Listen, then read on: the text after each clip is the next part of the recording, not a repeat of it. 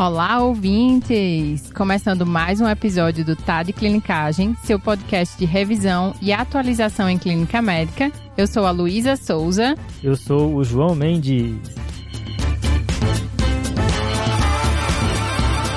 E hoje nós temos a honra, um convidado difícil, né, João? A gente lutou um pouquinho, a gente tá tentando gravar esse episódio desde janeiro. Estou cortejando essa pessoa há muito tempo, viu? É uma honra estar aqui com o Dr. Paulo Lins. Exato, o Paulo que já teve conosco no episódio 80 de lesão renal aguda e anemia. Hoje a gente chama ele de volta para falar de lesão renal aguda de novo, sendo que no paciente com cirrose, como você está vendo aí no título, né? O Paulo, que é coordenador da UTI da nefrologia lá do Hospital das Clínicas da Faculdade de Medicina da USP e também é chefe do pronto-socorro aqui da Unifesp, Escola Paulista de Medicina. E aí, Paulo, como é que estão as coisas? Olá, João. Olá, Luísa. Finalmente conseguimos, né?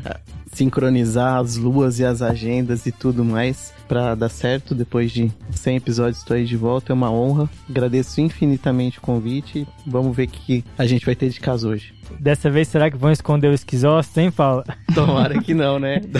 dei, dei um spoiler do último do episódio aí, né? Dessa vez não tem pegadinha, não. Vamos mas o doutor Paulo, ele é mestre nessa parte de cirrose e hepatopatia, sempre ensinou muito pra gente lá no pronto-socorro, né? Ele não é mestre, não, ele é doutor Do... nisso. Exato, exato, doutora... desculpa. O doutorado do Paulo é exatamente nesse assunto. Eu tô falando isso, entre outros motivos, porque eu só vou tocar a bola de lado nesse episódio. Vou jogar pro Paulo toda dúvida que eu tiver aqui. E eu vou falar só o caso clínico, né? Então, assim, revisando, eu comecei o episódio, vai ser um episódio de caso clínico em que a gente vai dar alíquotas e que a gente sempre pede para vocês pensarem com a gente no raciocínio desse paciente. Exatamente, né, Lu? O caso é dividido em etapas, a gente vai discutir na medida em que cada etapa vai sendo anunciada. Apenas a Luísa sabe o resultado do caso, eu e o Paulo a gente só sabe o que você também sabe aí no título. Vamos ver o que, que vai sair aí hoje. Vai ser muito bom. Vamos começar? Vamos lá.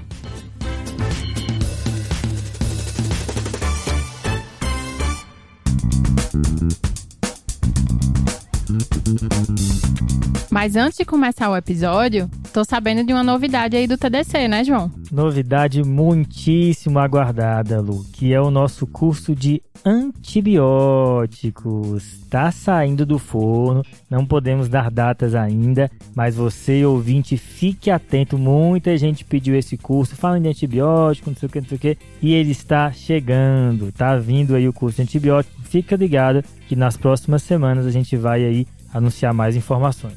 Excelente.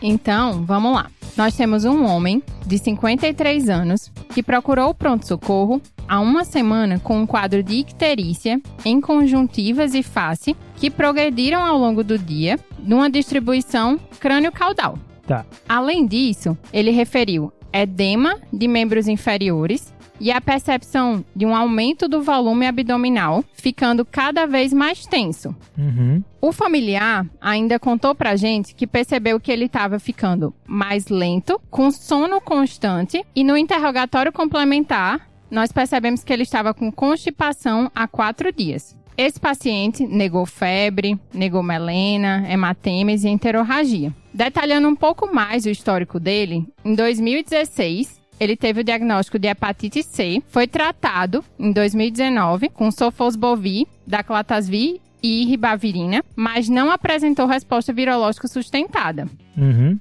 E aí, como veio a pandemia em 2020, ele perdeu o segmento, certo? Certo. De outras comorbidades, ele é tabagista atual e etilista desde os 35 anos, etilismo diário de destilados e fermentados. Beleza, Lu. No exame físico, o paciente ele estava sonolento, com um Glasgow de 14, não tinha déficit neurológico focal, mas apresentava flapping, estava orientado em tempo e espaço, sem alteração nos sinais vitais. Uhum. As mucosas ictéricas, duas cruzes em quatro, a escuta cardíaca e pulmonar normais, e tínhamos um abdômen globoso, tenso, com semicírculo de escolda presente, massa 6 móvel positiva, indolor à palpação. Ok. Membros inferiores edemaciados, duas cruzes em quatro, até raiz da coxa, bilateral, simétrico e frio. E na região genital, apresentava lesões maceradas em corpo de pênis e prepúcio com crosta amarelada. E aí, com esse início da história clínica, o exame físico do nosso paciente, o que, é que vocês acham? Tá, Lu, acho que é um caso rico, né? Tem muitas alterações e sempre quando vem muita coisa assim ao mesmo tempo, né, a gente fica naquela dúvida: será que é uma coisa só que explica tudo? Ou são várias coisas diferentes ocorrendo em paralelo, né? Aqui a gente sabe pelo título do episódio que deve ser um paciente com cirrose. E assim, mesmo se a gente não soubesse, a gente tem motivo suficiente para levantar essa hipótese. Né? Um paciente que tem condições predisponentes, pelo menos duas, o etilismo e a infecção pelo vírus C, e tem um quadro clínico florido aí do quadro do edema, da icterícia, né? E outras alterações aí que levam a gente a pensar nessa hipótese. Óbvio que a gente tem que né, procurar com exames laboratoriais e de imagem para reforçar essa hipótese. Mas partindo do pressuposto que esse paciente tem cirrose, o que a gente primeiro pensa aqui é que algo deve estar descompensando uma doença que já era crônica que deve estar sendo agudizada, né? A questão é, são duas aqui o que está agudizando e de que maneira ele está agudizando, né? É, então, pensando primeiro em como essa cirrose deve estar piorando nesse momento, né? Parece que, primeiro, um ponto de vista neurológico, ele tem, parece ter uma encefalopatia metabólica, né? É um quadro que é simétrico, não tem nenhuma assimetria no exame neurológico. Com esse flap, lentificação, a gente tudo leva aqui que é uma encefalopatia hepática, ainda mais nesse, com esse fundo de constipação mas parece que também está descompensando com esse quadro do edema, que está se acentuando, e a icterícia. Será que a função hepática piorou ainda mais, né? Então são todas dúvidas que a gente tem aqui. Ao mesmo tempo, pensando na segunda parte, o que que levou a essa descompensação? O que está mais evidente aqui é essa alteração genital, que a gente tem que entender melhor o que, que é, mas a gente sabe que o cirrótico muitas vezes esconde alterações, né? Ele tem às vezes poucos sintomas, a gente tem que fazer uma pesquisa ativa, né, Paulo? Exato. É uma das coisas assim que a, que a história já começa a contar pra gente é um paciente que provavelmente tem uma aderência duvidosa aí, uma hepatite C que não teve resposta virológica sustentada. A gente entende que os tratamentos atuais, né, os, os novos antivirais para hepatite C, têm uma altíssima potência, uma altíssima eficácia de resposta virológica sustentada, então a gente começa a questionar, poxa, será que esse paciente usou direito? Será que o esquema foi realmente não efetivo? Por que que não foi não efetivo, né? Se tem literatura que fala que 90 e muitos por cento dos pacientes vão apresentar resposta virológica sustentada.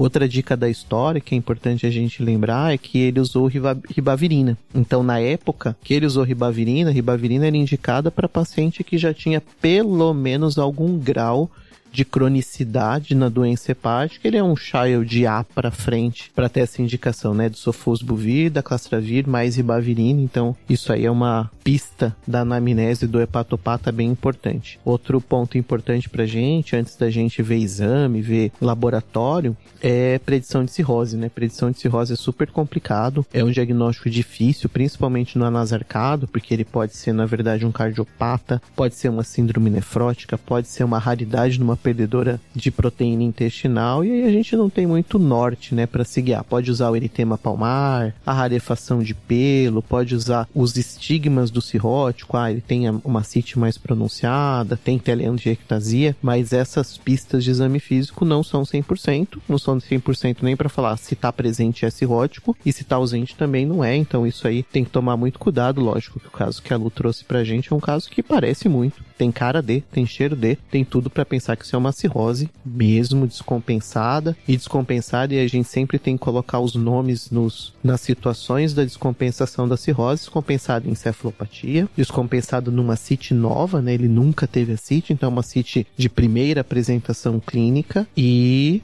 Além disso, essa nasarca que ele conta que piorou, né? E aí a gente não sabe muito bem o que está acontecendo com ele. Boa, Paulo. Acho que entrando já aqui no que a gente vai fazer de manejo inicial para esse paciente, acho que o primeiro ponto aqui é tentar arredondar mais esse diagnóstico de cirrose. Né? Acho que o exame de imagem do abdômen ajuda tanto a entender melhor o fígado, como a entender também o aumento do volume abdominal, que deve ser ascite, mas a gente aproveita e caracteriza melhor. Da parte da icterícia, tem que ver se de fato é um aumento de bilirrubina direta, a gente espera que seja, mas eventualmente o paciente pode ter uma anemia hemolítica, alguma coisa assim, né? Então, é, esse estudo vai ajudar a gente, junto com exames para entender melhor a cirrose, né? Que é a albumina, INR, também para ver função hepática. E o hemograma ajuda, né? Porque a ausência de plaquetopenia é um argumento que deixa o diagnóstico de cirrose aí pelo menos em xeque, né? E assim, tem que pesquisar ativamente foco infeccioso para esse paciente. A gente tem a pele, como a gente já mencionou, mas tem um foco importante do cirrótico, que é o próprio líquido abdominal, né, Paulo? Perfeito. Além disso, João, vale a pena a gente lembrar e apertar bem a anamnese. A última vez que esse paciente foi exposto a álcool, que uma das causas de descompensação, de descompensação hepática é uma libação alcoólica ou uma hepatite alcoólica por si só. Tem literatura que fala que pode demorar dias até semana para aparecer mesmo a hepatite, para essa hepatite entrar no estágio clínico sintomático, né? Você fez uma exposição a álcool, uma exposição a um álcool que vai fazer mal para esse fígado já cirrótico, para esse fígado crônico, e aí vai demorar um tempo e aí pode aparecer pra gente nessa encefalopatia, nessa piora da icterícia, nessa piora, nesse aparecimento da CIT. Outro ponto importante que vale a pena, hoje quando a gente fala de cirrose, dá pra gente usar score, dá pra gente tentar ser um pouquinho mais preciso na nossa avaliação, e o João puxou ali a plaqueta e a gente lembra sempre que existe meta-análise de vários e vários estudos com vários pacientes que falou: poxa, será que olhando o laboratório tem como eu predizer se esse paciente é cirrótico ou não? E aí a gente lança, tira da manga o Bonacini, né? Que a gente tanto comenta nas visitas e na residência, que é todo residente de clínica tem que lembrar do famoso Bonacini, que é um score laboratorial para predição de cirrose. Pega o nível de plaqueta, pega o RNI, pega a relação TGO-TGP, lembrar que o cirrótico altera, né? TGO sobe um pouquinho mais que TGP, e aí ele faz uma predição de cirrose. Se tiver muito ponto, deve ser, provavelmente será uma cirrose. Isso na primeira piora clínica do paciente. E que, inclusive, os estudos iniciais de Bonacini, desse score, foram feitos com pacientes com hepatite, né? Então, tem muito essa associação. Boa, Paulo. Essa lembrança do álcool aí foi bem importante, né? Primeiro, como diferencial de uma encefalopatia, né? Pode ser abstinência. Segundo, que os pacientes com hepatite alcoólica têm um fenótipo inflamatório. Eles muitas vezes vêm com leucocitose, né? Que dificulta ainda mais discernir se existe infecção ou não. E aqui eu acho que um outro recado importante é não ficar adiando a punção do líquido acítico, né? A gente sabe que adiar essa punção para pesquisar a peritonite bacteriana está relacionado com piores desfechos para os pacientes. Então, viu que tem ascite, vai ter que funcionar, certo? Então, não adianta pedir primeiro exame, deixar essa punção para depois. É melhor já ir encaminhando isso, porque quanto mais cedo você souber se tem peritonite bacteriana ou não, melhor para o seu paciente. E lembrando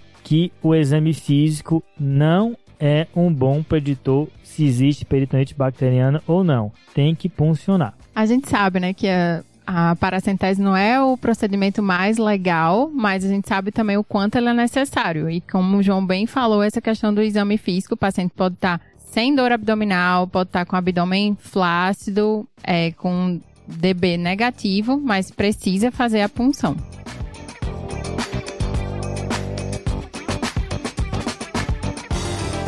Vamos agora para os exames que vocês me pediram, né? Então, nós temos um ultrassom de abdômen, realmente mostrando a CIT uhum. e sinais de hepatopatia, tá? Confirmando a hipótese de vocês. Em relação aos exames do paciente, um hemograma com HB de 16, um hematócrito de 48, leuco de 4.560 e plaqueta de 64 mil.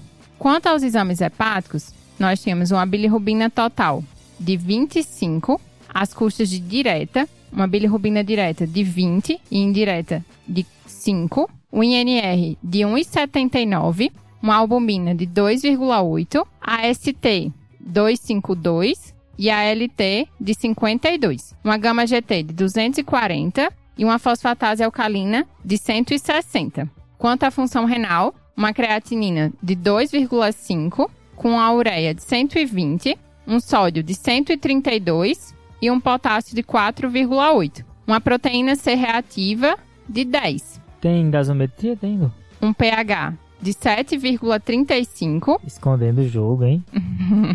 Só um pouquinho, né? Com o mestre das acidoses aqui do meu lado. E um bicarbonato de 18. Lactato de 8 miligramas por decilitro. Funcionaram a CIT? Funcionaram a ACIT, seguiram seus conselhos, e aí nós tínhamos um líquido acítico com albumina de 0,4.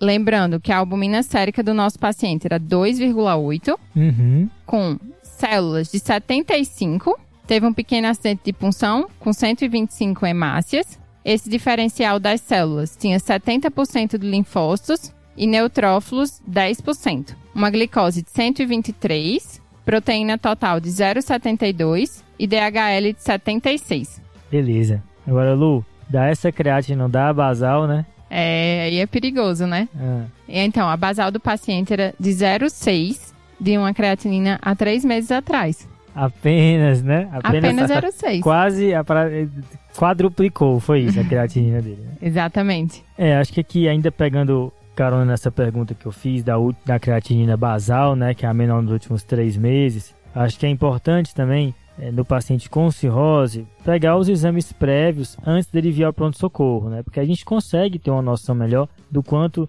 que essa intercorrência está agudizando, está tá piorando já o INR do paciente, como é que era, como é que era a plaqueta, como é que era a bilirrubina do paciente. Outra coisa importante, que foi até uma coisa que o Paulo falou lá na primeira etapa, é saber quando foi a última vez que o paciente ingeriu álcool. A gente tem essa informação, Lu? Temos sim. Ele falou pra gente que a última vez foi há três meses, tá? E os exames, esse paciente realmente era um paciente que tinha um grau de cirrose, mas era uma cirrose bem compensada. Ele tinha uma plaqueta prévia de 133 mil, um INR de 1, não tinha alterações significativas nos exames prévios, tá? Tá. Avançando mais no caso, né? A punção descarta a peritonite bacteriana, né? A gente tem aí menos que 100 células, na verdade, né? São 70, então não vai fechar o critério de peritonite bacteriana espontânea. Agora, o que veio e o que realmente chama a atenção aqui, acho que além dessa agudização da plaquetopenia dele, é uma lesão renal aguda e bem importante, né? Uma basal de 0,6 que vai para 2,5. Aqui, assim, não tem nem o que discutir que a lesão renal aguda desse paciente é muito importante, né, Paulo? Exato. Antes de, de falar dos, dos rins propriamente dito, né? Acho que vale a pena a gente comentar alguns outros pontos. O primeiro ponto é da gasometria, né? A gasometria do cirrótico é um dos temas mais interessantes para se estudar e para ir a fundo, né? O cirrótico com a, com a hipoalbuminemia comum dele, ele vai viver um equilíbrio, digamos assim, um equilíbrio muito lábio na situação. Porque ele não tem tampão. Albumina é o principal tampão, albumina e fósforo são os principais tampões do sangue, e ele nessa falta de tampão acontece uma coisa que a gente vê muito na prática clínica, que é aquele cirrótico que tá bem, tá bem, tá bem, passou um vento, passou um vento meio errado, de repente ele tem uma acidose refratária, tá super mal, foi entubado, tá com droga vasoativa e tá muito ruim na terapia intensiva. Então, essa situação do cirrótico, ela chama atenção, ele tem um, um início ali de acidose metabólica, né? Tem uma acidose metabólica bem inicial, ainda o pH está compensado, ele compensa provavelmente hiperventilando um pouco, mas ele tem um bicarbonato de 18 que chama um pouco a atenção, o lactato tá normal, e aí a gente levanta a etiologia, não tem cloro pra gente contar, tadinho do cloro que foi esquecido de novo, né? A gente comentou do cloro antes ali, não tem cloro, mas a gente vai pensar que deve ser o anion gap aumentado, deve ser as custas dessa injúria, injúria renal aguda, e aí eu coloco um ponto importante, sempre que a gente vai falar de rim, e agudo, a gente vai ficar no bate-boca e num bate-boca que não tem fim se é injúria renal aguda ou lesão renal aguda. Ah, É aí Polêmico, é polêmico. polêmico demais, mas lembrar que existe um statement, né? Existe um statement da Sociedade Brasileira de Nefrologia que recomenda, inclusive, com o embasamento de todas as, as grandes escolas de nefrologia, que seja chamado de injúria renal aguda. Eu sei que é difícil, eu vou falar lesão renal aguda, eu vou falar injúria renal aguda, mas fica gravado aqui que realmente o recomendado hoje, baseado no statement da Sociedade Brasileira, é que a gente expresse como injúria renal aguda. É muito difícil, a gente tem uma formação inteira falando lesão renal aguda e aí a gente vai ter esses deslizes. queria dizer que essa bronca do cloro eu já levei alguns anos atrás quando era residente, viu? E nunca é demais lembrar que é importante o cloro aí na interpretação da gasometria, né? Outro ponto que eu queria chamar a atenção, que passa muitas vezes desapercebido, é o, o DHL do líquido acítico.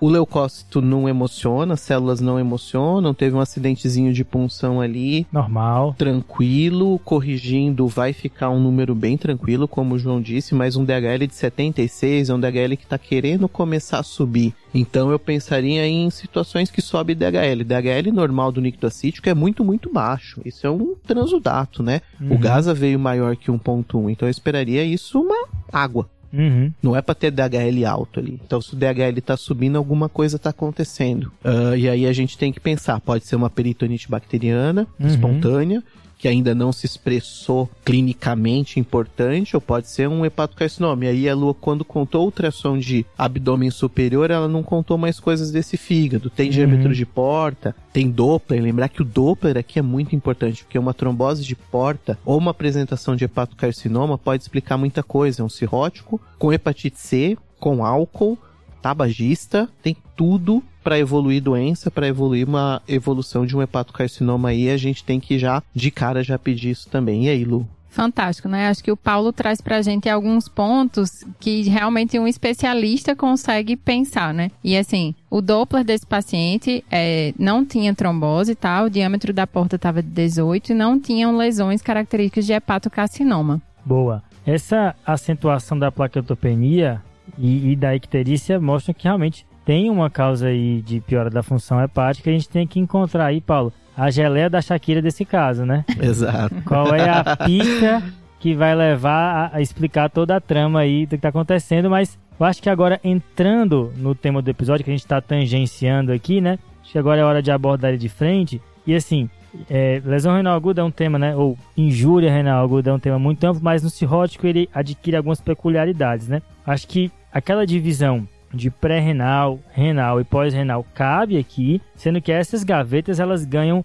concorrentes adicionais que no paciente sem cirrose eles não estão presentes, né? Perfeito, João. Essas gavetas, né, e, e o no, no cirrótico é importante a gente trocar o termo pré-renal por falar volume responsivo. Uhum. É, no lugar de eu chamar de pré-renal, eu chamo ela de lesão renal aguda ou injúria renal aguda volume responsiva, que eu dei, que eu hidratei e o paciente recuperou a creatinina. Isso é um, o primeiro ponto, né? E essa é uma gaveta, é uma gaveta, as maior, o, o do gaveteiro é a maior gaveta que a gente tem uhum. na lesão renal aguda do cirrótico.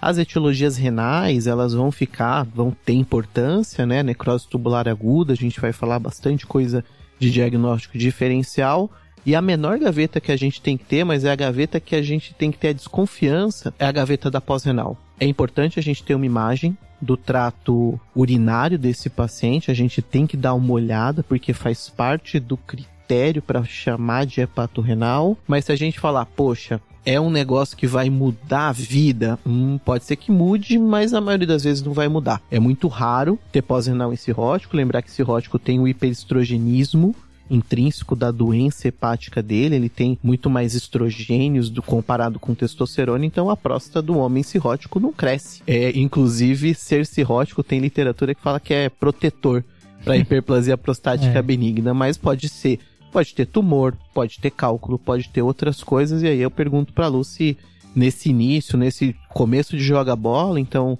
das gavetas, as gavetas que a gente tem que tirar de vista bem rápido é isso é uma volume responsivo ou não? Parâmetros preditivos para a gente pensar nisso. E eu já tiro de cara que isso seja uma pós-renal. Porque se for pós-renal, beleza, eu já trato de acordo. E aí a imagem de trato urinário, ultrassom ou tomografia vai ajudar a gente. E aí, Lu, tem? Temos, temos sim. Ultrassom de rins e vias do nosso paciente tinha um rim direito com 11,5 centímetros, um rim esquerdo de 12 centímetros, com parênquima renal com espessura e ecogenicidade preservados, sem sinais de obstrução ou hidronefrose e a bexiga sem alterações. Beleza, acho que o ultrassom deixou a gente mais tranquilo, né, Paulo? Agora indo aí de frente para trás, então a gente está vindo da pós-renal. Antes da, da volume responsivo, eu vou parar na renal, tá? Porque acho que aqui vai entrar a urina, né? Lembrar que até algumas glomerulopatias podem acontecer mais no paciente com cirrose. Ele tem, né, a infecção crônica pelos vírus C que também vai predispor. Mas eu queria também pontuar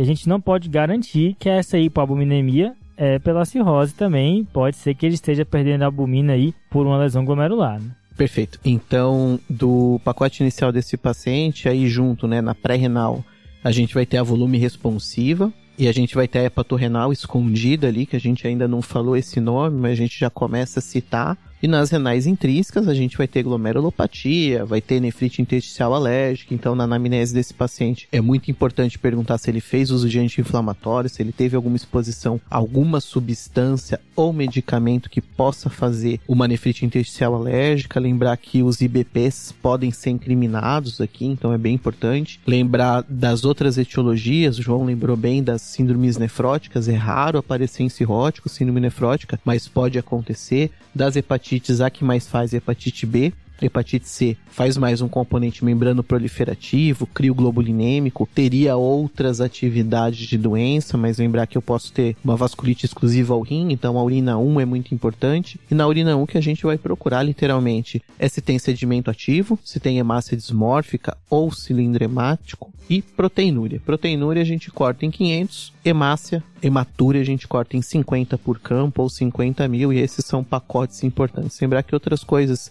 que também ajudam a gente já a pensar em etiologia, já começar a pensar em o que pensar para esse paciente, é olhar na urina 1 e olhar se tem pigmento biliar. Ter muito pigmento biliar na urina já começa a trazer informação para a gente importante, já começa a dar nomes em coisas que talvez a gente fale mais para frente que ajude muito no nosso diagnóstico. Outra coisa que a gente esquece esses pacientes viram e mexe, fazem uso de contraste, contraste para exame, porque foram fazer uma pesquisa de hepatocarcinoma ou por qualquer outro motivo. E lembrar que contraste no cirrótico é fator de risco, pode ter piora de função renal, pode ter uma piora importante, inclusive, pode ser um incriminante da coisa aqui. Então, perguntar se ele fez um exame contrastado, se fez alguma triagem, alguma coisa estranha, faz parte do pacote. Pobre do contraste sempre leva a culpa. Quando não tem alguém, o inocente tá ali passando. exato. Ele jogaram a mão no bolso dele e disseram que era ele. Mas realmente, quando vê essa bilirrubina muito alta também, a gente já pensou, será que não é lesão por pigmento também?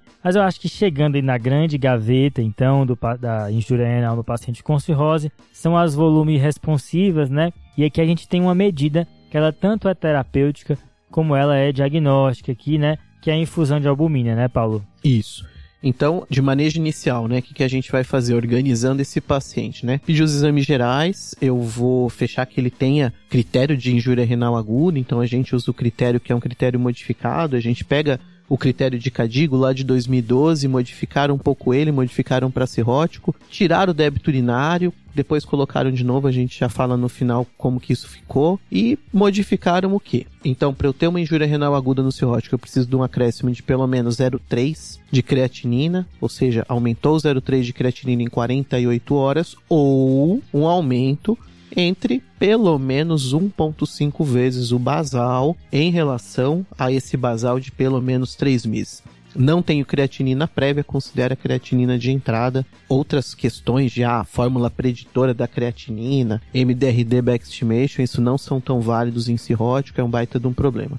Uma coisa que chama a atenção desse cirrótico, ele tinha 0,6 de creatinina. Homem, com 0,6 de create, por ele ser cirrótico, provavelmente mostra que ele já tem um grau de sarcopenia importante, que ele já tem uma situação de ter repercussões da cirrose, não necessariamente só hepáticas, né? Repercussões que a gente chama de extrahepáticas da cirrose. A sarcopenia chama importância aqui, então 0,6 de creatinina não é normal. Lembrar que quando eu coloco numa fórmula um MDRD, um CKD-EPI, eu vou ver que esse 0,6 de create vira mais de 100 de taxa de filtração estimada, então o cirrótico é sabidamente um paciente que eu posso hiperestimar o clearance, eu tenho que tomar muito cuidado com isso. E hoje, na nefrologia e na hepatologia, mais importante do que estimar o clearance é ver a variação da creatinina. Eu tinha tanto, eu fui para tanto.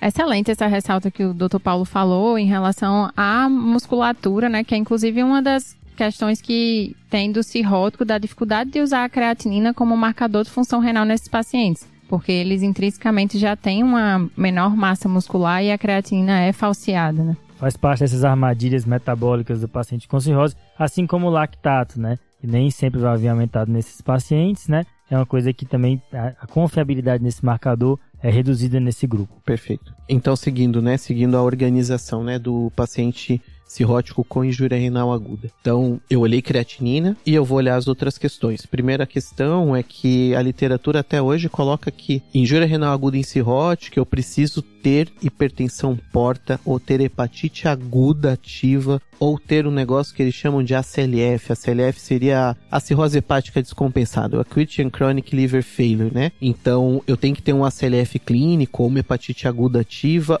ou uma hipertensão porta. Lu já contou, tinha 18 milímetros de diâmetro de porta, é uma hipertensão importante, tem acite, então esse paciente começa. Então, primeira coisa, tem injúria renal, tem doença hepática subjacente, tem doença hepática importante acontecendo, beleza, tem. Aí a gente vai para as coisas, questões acessórias, né? Questões que vão ajudar a gente no diagnóstico. Então eu vou olhar urina 1, urina 1, muito importante proteína, 500 miligramas, hematúria, 50 por campo ou 50 mil, ou presença de cilindro hemático. Se tiver isso aí, eu vou pensar em glomerulopatia, eu vou pensar em etiologias renais intrínsecas e junto disso eu vou pedir ultrassom de rins e vias. Outro ponto importante no cirrótico é olhar os precipitantes, as situações que estão piorando essa função renal ou que podem potencialmente piorar essa função renal. Aí a gente vai ficar de olho se esse paciente usava uma sobredose de diurético, usava muito diurético ambulatorialmente, usava uma furosemida com espironolactona, então a gente tem que olhar isso com calma. Lembrar que isso é comum para manejo de acite, né? Perfeito. Vai olhar de anti-inflamatório vai olhar a dose de lactulona, se ele não estava fazendo excesso de lactulona, porque isso também vai ter efeito osmótico, vai ter efeito de piora de desidratação. Outro ponto importante que aqui a literatura briga e briga feio é o beta-bloqueador. Beta-bloqueador em paciente piorando função renal cirrótico é um pepino. Manejar esse paciente é uma situação muito complicada. A maioria da literatura fala que o beta-bloqueador também tem que rolar. Então aqui Nesse paciente piorando função renal cirrótico, condutas iniciais. Eu vou pedir ultrassom de rins e vias, eu vou pedir urina 1, eu vou tirar potenciais precipitadores, eu vou tirar diurético, eu vou tirar furosemida, espironolactona, eu vou checar se ele está com anti-inflamatório, se tiver, obviamente eu vou tirar. Eu vou tirar catárticos em excesso, eu vou tirar o beta-bloqueio, principalmente se a pressão arterial média desse paciente está tendendo mais para baixo. E mais para baixo na literatura é abaixo de 82. Qual cirrótico chega no pronto-socorro com uma PAM maior que 82? Aí é realmente muito difícil. Na maioria das vezes a gente realmente vai pensar em tirar. Último ponto aqui, aí para eu fechar que é volume responsivo a menos, eu vou fazer o teste de expansão com albumina. Teste de expansão com albumina, a gente vai fazer albumina humana, 1 grama por quilo. Existe uma questão anedótica de uma dose do máximo de 100 gramas, então a gente vai pegar. Nosso paciente ali tinha mais ou menos quantos quilos, Lu? 70. Beleza, então a gente vai fazer 70 gramas de albumina. E essa albumina aqui é no gosto do freguês, essa prescrição. Ela pode ser feita em alíquotas, a gente pode dividir essa albumina, fazer 20, 20, 20 mais 10, isso de 6 em 6 horas. A gente pode arredondar até para 80, fazer 20 de 6 em 6 horas tranquilamente completando 80, ou pode fazer toda a albumina junto, infundir lento, prestar atenção mais com hipervolemia, com situações de congestão pulmonar nessa situação, e a gente vai fazer 1 grama por quilo, então no máximo 100 gramas. Vamos fazer para esse paciente então 70, 80 gramas de albumina por pelo menos 48 horas. Vai fazer hoje, vai fazer amanhã e a gente vai avaliando esse paciente de tolerância e de como que ele evolui. Esse é o começo da conversa para a gente começar a pensar qual que é a etiologia. Nesse tempo a gente já tem resultado das culturas, já tem evolução clínica mínima desse paciente, já tem como que ele está indo, já tem resultado do líquido acítico, já tem o resultado do Doppler, já conseguiu ultrassom de rins e via, já conseguiu urina 1 bem feita, e aí a gente consegue, depois de 48 horas, bater alguns martelos do que esse paciente tem. Boa, Paulo. Queria lembrar também que tem uma perda aí que o pessoal às vezes esquece. Tem, tem o diurético, tem o laxativo, mas às vezes o paciente fez uma paracentese recente e tem que ver quanto que tirou e se repôs a albumina nessa paracentese, porque às vezes isso é o precipitante de uma lesão renal aguda atual. É, né, nunca foi funcionado? Isso é a primeira cita do nosso paciente. Tá, mas é importante voltar na história e perguntar se houve punção importante, porque às vezes isso passa batido. E assim, ainda incomoda, porque o precipitante de toda essa descompensação ainda não está claro nesse caso, né? Vamos ver se o principal teste diagnóstico, que é o tempo, vai entregar para a gente. A gente vai ter aí 48 horas pelo menos de expansão com albumina, pode ajudar a gente também.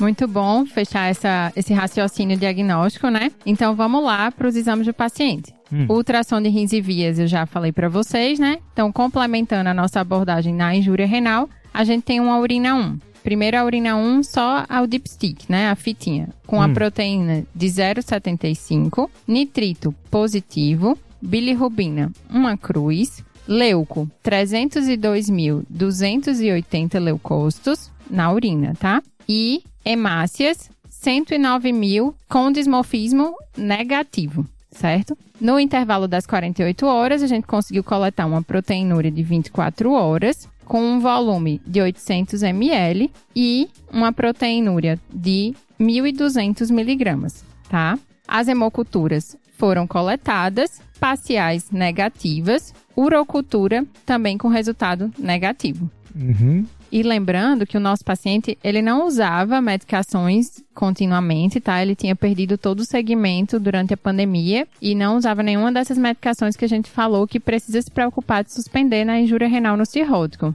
E ainda uma parte importante aqui é que esse paciente tem uma encefalopatia hepática, provavelmente, né? Pelo quadro clínico e pelo precipitante aí da constipação. Que a lactulona também vale a pena entrar aqui, né? Óbvio, junto com a reposição de albumina que a gente já mencionou. Exato. E passaram-se as 48 horas desse uso inicial da albumina. A gente solicitou nova função renal e a creatina do nosso paciente, ela não melhorou. Ao contrário, ela piorou. A gente tem agora uma creatinina de 4,1. E a gente vai para os próximos passos nessa abordagem da injúria renal.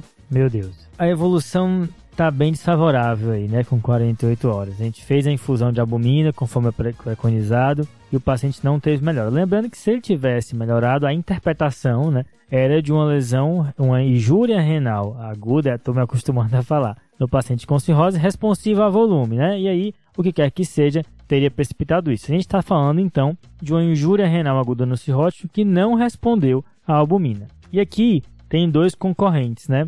Classicamente, como qualquer outro paciente, quando a gente tem uma lesão renal que não responde a volume, a gente pensa em necrose tubular aguda, né? O diagnóstico é levantado nesse contexto. Mas aqui no paciente com cirrose entra um competidor né, nessa, nesse contexto que é a síndrome hepatorrenal, que é uma coisa específica desse grupo, né? Então, uma vez que o paciente com cirrose tem lesão renal aguda, você fez albumina e não melhorou, esses dois diagnósticos podem explicar o quadro, né, Paulo? Perfeito. Então, João, nessa ideia de eu dei albumina, meu paciente não respondeu à prova de albumina, não teve queda da creatinina até o basal, ou pelo menos menos 50% de queda, né? A gente interpreta na maioria das situações desse jeito, a gente levanta um sinalzinho amarelo ali que alguma coisa errada está acontecendo, mas outras coisas importantes desse paciente que a gente tem que levantar levantar mesmo a orelha, ficar muito esperto, é que esse paciente ele não é tão cirrótico assim, né? É um child A que evoluiu muito rápido, que tem uma icterícia muito importante. Então isso é um, um marcador de coisas estranhas que estão acontecendo. Essa é uma, uma situação muito estranha. Não esperava isso de um cirrótico child A. Quem faz lembrar que é paturrenal Síndrome hepatorrenal é uma complicação tardia, é uma complicação de fim de parênquima hepático, né? Eu tenho uma hipertensão porta muito importante, com vasodilatação esplâncnica compensatória, tem translocação, tem um monte de fisiopatogenia relacionada, e esse paciente é um paciente, o paciente da hepatorrenal é um paciente cirrótico que já complicou muito, é um paciente cirrótico que já tem uma marcação muito importante. Óbvio, se ele fez uma hepatite alcoólica aguda, se ele fez uma hepatite aguda, ele pode piorar a função renal no mecanismo parecido com uma hepatorrenal? Pode, pode acontecer nas fulminantes, pode acontecer em essas etiologias, mas realmente é algo que me espanta, é algo que me deixa com um pouquinho de ponto de cautela. Outro ponto de cautela importante é a urina 1. A urina 1 desse paciente tem tudo diferente de pensar na urina 1 tranquila e limpa da síndrome hepatorrenal. Lembrar que a síndrome hepatorrenal, classicamente, ela traz alterações brandas da urina, né? Ela diz que é o sedimento brando. Não é para ter matúria, não é para ter proteinúria. Uma proteinúria e fizeram proteinúria de 24 horas, é uma proteinúria maior que um grama, eu já fico com a orelha atenta, já fico muito ansioso de saber como que foi a evolução desse paciente, pensando que talvez ele tenha uma etiologia renal mesmo, que ele tenha ou uma nefrite intersticial alérgica, que pode fazer essas proteinúrias de origem tubular, ou mesmo que ele tenha uma glomerulopatia, uma glomerulopatia pouco amostrada, porque ele está piorando função renal, teve um débito urinário menor e aí não conseguiu ter tanta proteinúria porque ele não tinha taxa de filtração. E aí, falando de taxa de filtração glomerular, a gente tem que olhar a cinética. Cinética de creatinina. Uma coisa esperada na hepatorrenal e hepatorrenal tipo 1, né? Então a gente classifica a hepatorrenal em pelo menos dois tipos tipo 1 aguda de evolução rápida e tipo 2 mais crônica, mais lenta. E essa classificação já é uma classificação que não se usa mais tanto. Hoje a gente chama de injúria renal aguda síndrome hepatorrenal, porque evolui em pelo menos uma semana. E aquilo que demora mais tempo, que leva pelo menos duas semanas ou mais, ou uma coisa que a gente gosta muito de falar, que é a cite refratária, a gente chama de síndrome hepatorrenal tipo 2 ou doença renal crônica síndrome hepatorrenal. Então a gente substitui os nomes e a evolução da creatinina no, na síndrome hepatorrenal, na tipo 1, na injúria renal aguda síndrome hepatorrenal, é uma evolução não é tão rápida assim, não é para subir mais de um ponto, não é para fazer essa evolução tão catastrófica como está acontecendo, né? É para subir, é para subir, mas não muito. É para piorar a função renal, beleza, pode piorar a função renal e é esperado que não responda à albumina, mas a creatinina que passou já chegou em 2,5, já está em 4 e muito, opa, esse paciente eu tenho que ficar atento, eu tenho que ficar atento às outras etiologias. E uma das coisas importantes que a gente tem que lembrar da fisiopatogenia da hepatorrenal na explicação etiológica que também ajuda é olhar para a função cardíaca a gente não olhou nenhum ponto. É um paciente que tem edema, que tem uma piora de acite. Beleza, a proteína total do líquido acítico é baixinha, mas hoje existe recomendação de paciente cirrótico, descompensado, gravemente enfermo. Eu tenho que ter um ecocardiograma para contar o que está acontecendo nesse coração. Existe a famigerada cardiomiopatia do cirrótico. E aí esse paciente pode ter um monte de coisa que explicaria muito bem o quadro dele, que não necessariamente é da cirrose, que é uma cirrose descrita como child A. Era um paciente ambulatorialmente que estava muito bem e de repente aconteceu uma coisa que piorou muito a função hepática e a função renal dele me chama muita atenção. Uma coisa que a Lu não contou, que olhando quando a gente fala de interstício, quando a gente fala de causas renais, a gente vai lembrar de nefrite intersticial alérgica. A Lu contou pra gente, no hemograma ela só contou leuco ela não contou o diferencial. Então ia pedir para ela contar mais coisa, né? Lembrando que esse paciente tinha um HB muito alto, beleza? Ele pode ter hemoconcentrado, pode ter acontecido alguma coisa com ele, pode ter feito uma paracentese que não contou e hemoconcentrou bastante, ele terminou desidratando bastante. Ah, mais alguma coisa aí é estranha e outra coisa que eu pensaria é olhar o diferencial desse hemograma, que se tiver o meusinofilia, se tiver um linfócito atípico, a gente pode contar outras coisas, e aí, junto com essa proteinúria, junto com essa piora de função renal tão atípica num cirrótico, sem repercussões tão graves da cirrose, aí a gente pode lembrar de uma nefrite intersticial alérgica até uma, um DRESS. Um DRESS que daí faz piora de função hepática e piora de função renal junto. Boa, Paulo. Acho que eu só queria sublinhar isso aqui para o ouvinte, né? Então, todo paciente que vem com lesão renal aguda muitas vezes se faz volume para tentar tirar esse componente responsivo ao volume da frente, né? E uma vez que você fez o volume e não respondeu, você pensa que é algo dentro do rim que está causando isso, né? No paciente com cirrose, naqueles que não respondem a volume, além das causas dentro do rim, e que não somente NTA, mas ou todas as outras, também entra hepatorrenal. Mas como você bem sublinhou, tem duas coisas aqui que são estranhas para hepatorrenal. Uma cirrose muito precoce uma urina muito alterada, né? E aí a gente começa a tentar expandir um pouco mais para entender por que, que essa função hepática está tão piorando de maneira tão acelerada, assim como a lesão renal, que é uma coisa que está incomodando a gente desde o começo, né? Como a gente falou, a geleia da Shakira não apareceu ainda. Eu acho que aqui a gente tem que realmente expandir, assim, pensar em doenças infecciosas, que é, focos que ainda não estão aparentes, né? Como é que tá o pulmão? Tem algum foco? Covid, influenza, dengue, né? Uma plaquetopenia que se acentua, um HB mais alto. Será que dengue não é uma possibilidade? Uma doença que faz lesão renal aguda, baixa plaqueta, pode fazer icterícia importante, é leptospirose, acho que é outra coisa importante para pesquisar também. Os pacientes, o paciente pode ter se exposto a esse agente em última análise, né, causas vasculares. Às vezes o paciente, como a gente também já mencionou no começo, uma trombose de veia porta pode explicar, mas até uma trombose de veias hepáticas também. Acho que agora não tem a etiologia cada vez fica mais importante, uma vez que a gente está investigando a síndrome e a causa não está aparente, né?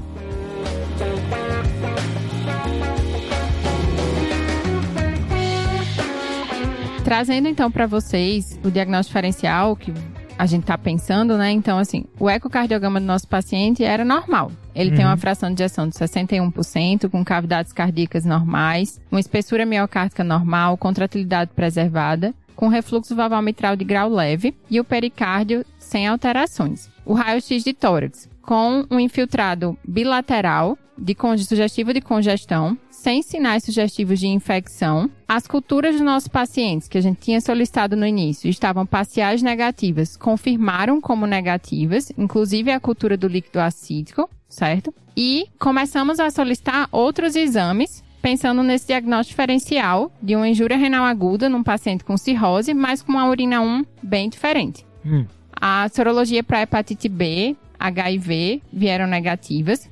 Como ele tinha o histórico da hepatite C, foi solicitada uma carga viral com resultado de 1 milhão e 200 mil e foram solicitados alguns exames do perfil reumatológico. Então, nós temos um FAM negativo, um ENA negativo, anti-DNA negativo, o fator reumatoide reagente, com um título de 40 unidades por litro, e foi solicitado uma alfa-fetoproteína com valor normal de 10. É, aqui é aquela. Existe um, um, um, padrão, né, pessoal? Quando a doença começa a ficar estranha, não tem um quadro é, é, infeccioso muito claro, o pessoal pensa em doenças da reumatologia, né? Mas a gente tem que ter um pouco de cautela na interpretação dos exames, especialmente à luz do quadro clínico, né? E esse fator reumatoide, apesar do nome, né? A gente sempre lembra de artrite reumatoide. Nesse contexto desse paciente, ele adquire um outro significado, né? Que fator reumatoide é uma imunoglobulina, né? E ela pode acontecer não só no, no na, na artrite reumatoide, mas, por exemplo, em doenças infecciosas, pode ocorrer em endocardite,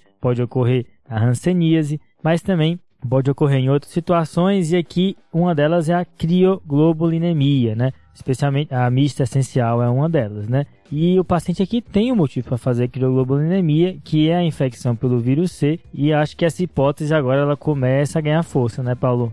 Perfeito, João. Então, lembrar que fator reumatoide, eu estava até comentando hoje com os residentes na, na visita da Escola Paulista, estava comentando com Léo Pezão e com Larissa e com os R1s Marina, Ana Carol e Gabriel, e a gente falou bastante disso, de que fator reumatoide positivo pode representar, e representa, né, ela é uma imunoglobulina contra a posição constante de outra imunoglobulina, né? E isso pode ser IgA, IgM, IgG, e vai ter essa ação contra a imunoglobulina. E se isso precipitar no frio e fizer atividade vasculítica, a gente chama isso de crioglobulinemia. Então, crioglobuliniemias, a gente tem três tipos, tipo 1, tipo 2, tipo 3. A tipo 2 e a tipo 3, sabidamente, elas podem cursar com fator reumatoide positivo. Só que, poxa, nesse cirrótico eu queria um pouquinho diferente. Eu queria me cercar melhor antes de ir atrás da crioglobulinemia. Antes disso, lembrar que a injúria glomerular mais comum do cirrótico é IgA.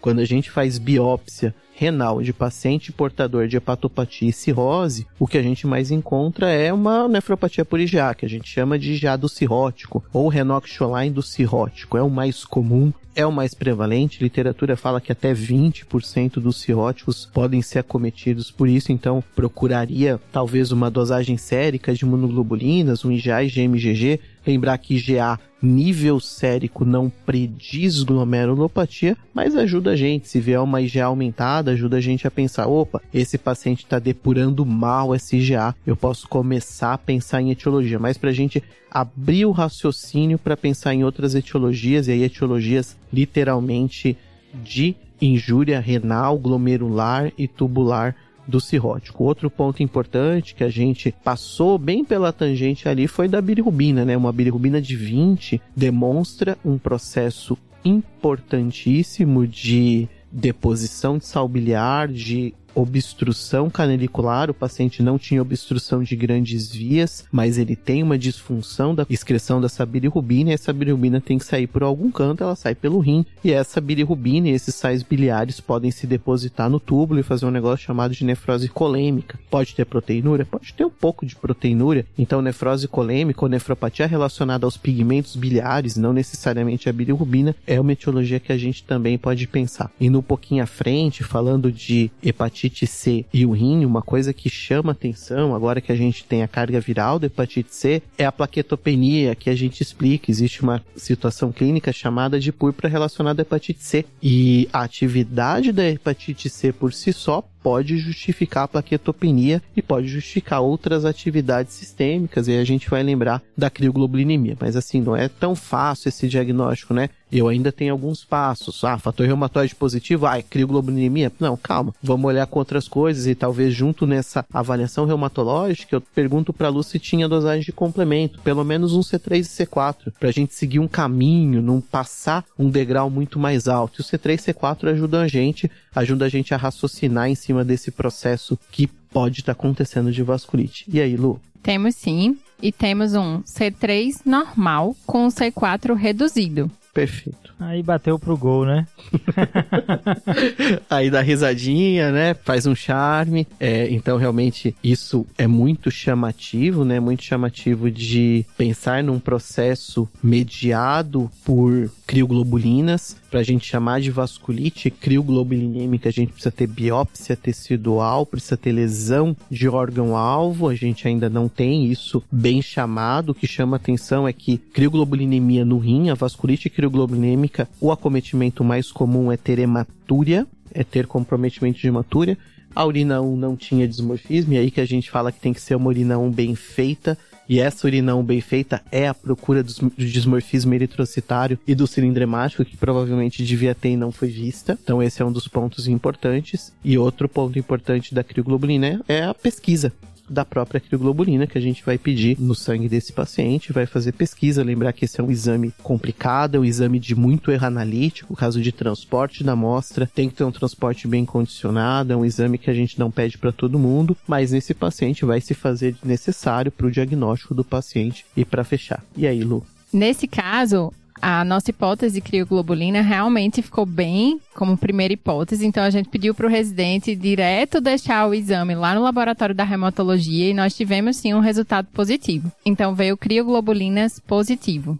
Boa, acho que aí a hipótese assim ficou muito bem retrabalhada mesmo, né? Assim, a gente quando pensa né, em causas é, intrarrenais, né, de injúria renal, a biópsia sempre é uma coisa que chega a ser comentada e cogitada e muitas vezes feita, né? Mas no paciente com cirrose existe toda a problemática do risco de sangramento, né? Então, como é que fica, Paulo, aqui nesse caso, quando eu estou pensando muito numa lesão intrarrenal para o paciente com cirrose, essa decisão da biópsia é muito delicada, né? É, isso é um, é um problema é, biopsiar paciente cirrótico, biópsia renal do paciente cirrótico é um baita de um pepino. A maioria das literaturas que tem biópsia ou é necroscópico ou é no transplante hepático, aproveita o tempo do transplante hepático para realizar uma biópsia renal, uma biópsia renal perioperatória, ou uma situação que aí é muito difícil por questão técnica e falta de aparelhagem, é a biópsia transjugular. Você entra pela veia jugular, vai até, cateteriza até a veia renal e vai lá, faz uma biópsia transjugular, é uma das indicações do uso dessa técnica de biópsia. Não é percutânea, né? Uma biópsia transjugular, não teria sangramento, porque é diretamente pela veia, as complicações são menores, mas o problema é que pouquíssimos centros realizam, é um procedimento super complicado do ponto de vista logístico e de quem vai realizar. Mas seria super interessante ter uma biópsia, mas infelizmente eu acho que não temos disponibilidade de uma biópsia transjugular na situação. Um artista, o cara que faz isso, bicho. Exato. Mas aí vai ficar na, na ideia de que esse paciente tá fazendo uma rapidamente progressiva, ele vai merecer tratamento, o tratamento dele vai ser pro que é mais provável, né? E o mais provável é que seja uma vasculite, uma vasculite crioglobulinêmica, ele vai receber imunossupressão. Lembrar que não necessariamente porque ele tem hepatite C que a imunossupressão vai ser resguardada, né? A gente vai imunossuprimir ele porque ele tem um episódio vasculítico corticoide, pode ir para o rituximab, tem literatura que fala de rituximab, tem literatura que fala inclusive de plasmaférese nesses casos de paciente com crioglobulinemia grave. E pensando ainda em tecido, tem aquela lesão de pele dele, que às vezes é alguma coisa, né? Ficou aí, acabou que ficou sendo esquecido no caso, mas lembrar que dentro desse capítulo do vírus C extrahepático, a gente tem vários acometimentos de pele, não só o crioglobulinêmico, mas também o líquen, mas também a porfíria cutânea tarda que podem acontecer. Então, às vezes era algum desses casos, ou até um impetigo mesmo, que não deixa de ser uma possibilidade também de algo que desencadeou uma injúria renal. Mas acho que aqui ficou mesmo na vasculite crioglobulinêmica, né? Exato. Esse caso foi seguido agora como um manejo realmente de imunossupressão, tá? É, e a gente optou por não biopsiar por esses fatores de risco do paciente, da plaquetopenia, do risco de sangramento. E a gente fecha esse caso lembrando sempre da importância da urina 1 nesse diagnóstico diferencial. E a gente conseguiu excluir a questão do volume responsivo com a albumina, que é algo que deve ser feito no cirrótico, mas não esqueceu de analisar a urina 1 do nosso paciente e pesquisar outras etiologias.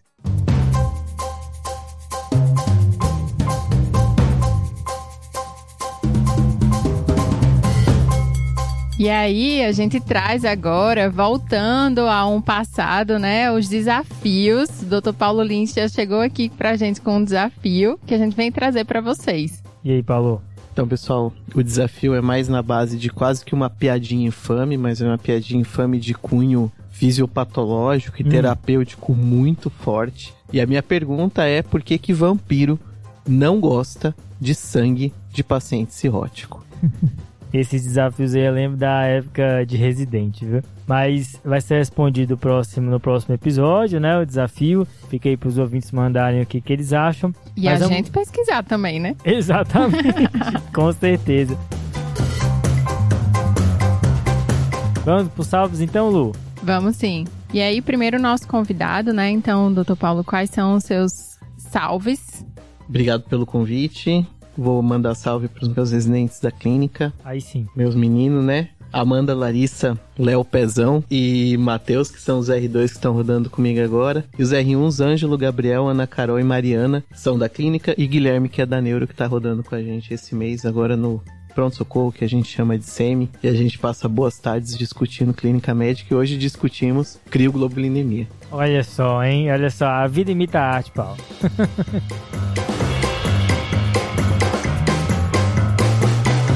E aí, o seu? Então, o meu salve vai para o Ricardo Farias. Ele que fez clínica médica no Hospital Ofir Loyola e mandou uma mensagem pra gente super legal, falando que ele recomenda o TDC para todos os residentes e internos. Então, muito obrigada. Salve, Ricardo. Boa, valeu demais, Ricardo.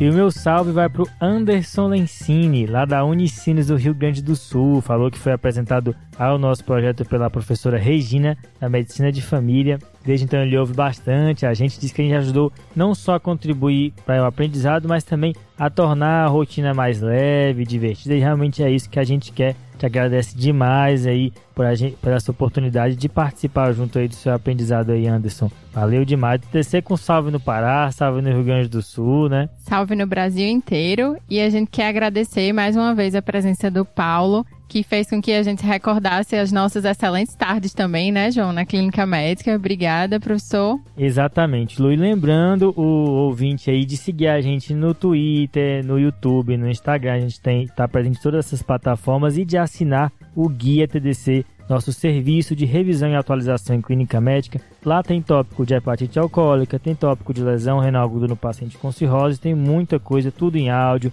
e em texto também com referência linkada para você aprender com mais facilidade e fica de olho no curso de antibiótico que vai aparecer já já aí para você. Boa, valeu, valeu pessoal, valeu, valeu falou, falou. falou, falou. falou. Esse podcast tem como objetivo educação médica. Não utilize como recomendação. Para isso, procure o seu médico.